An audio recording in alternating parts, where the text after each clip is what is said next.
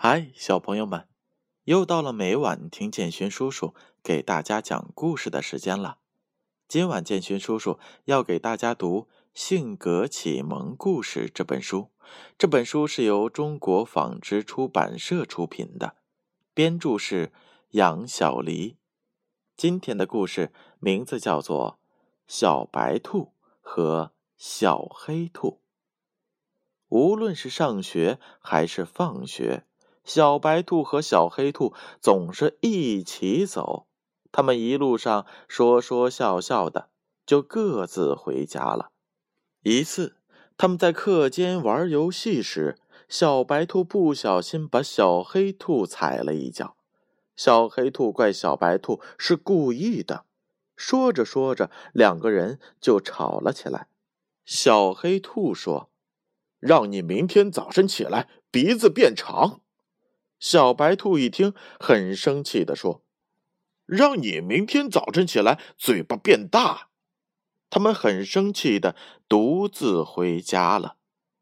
第二天早上，小白兔刷牙时，发现自己的鼻子变得很长，特别难看。他着急的哭了起来。他跑出去玩的时候，伙伴们都笑话他，他就躲在了家里。不出来了。这时候有人敲门了。小白兔开门一看，原来是小黑兔。小黑兔的嘴巴很大，很吓人。小白兔说：“都是我不好。”小黑兔红着脸说：“我也有不对的地方。”小白兔把小黑兔最喜欢吃的胡萝卜拿出来让小黑兔吃。小黑兔吃了一口，嘴巴很神奇的变小了。这时，小白兔摸摸自己的鼻子，鼻子也变短了，和原来一样。他们手拉着手，在屋里蹦蹦跳跳的。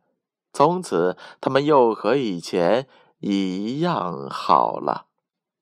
好了，小朋友们，故事讲完了。我相信你们也会有和小伙伴们不开心的时候，记得无论如何不能够和对方说不好听的话，尤其是不能说对方会鼻子长、嘴巴大，这样自己很有可能也被自己的话说中哦。所以一定要善待朋友，即使朋友做错了事情，也要主动的去原谅他。只有这样，我们才能和周围的小伙伴们开开心心、快快乐乐的成长着。接下来呀，是建勋叔叔公布上一回故事问题答案的时候。上一回的故事名字叫做《小乌龟和小熊》。建勋叔叔一共问了两个问题。第一个问题：小乌龟为什么和小熊不做好朋友了？答案是 A，因为小乌龟怪小熊太粗心了。第二个问题：小熊和小乌龟还是好朋友吗？答案是 B，是的。接下来，小朋友们仔细听，是今天的问题，一共有三道。第一道问题。想一想，小白兔和小黑兔为什么吵架呢？A. 因为小白兔没有等小黑兔。B. 因为小白兔把小黑兔踩了一脚。第二个问题：第二天早上，小白兔为什么躲在家里不出去？A. 小白兔的鼻子变长了，伙伴们都笑话它。小白兔在家等小黑兔。第三道题，小白兔和小黑兔和好了吗？A，没有。B，和好了。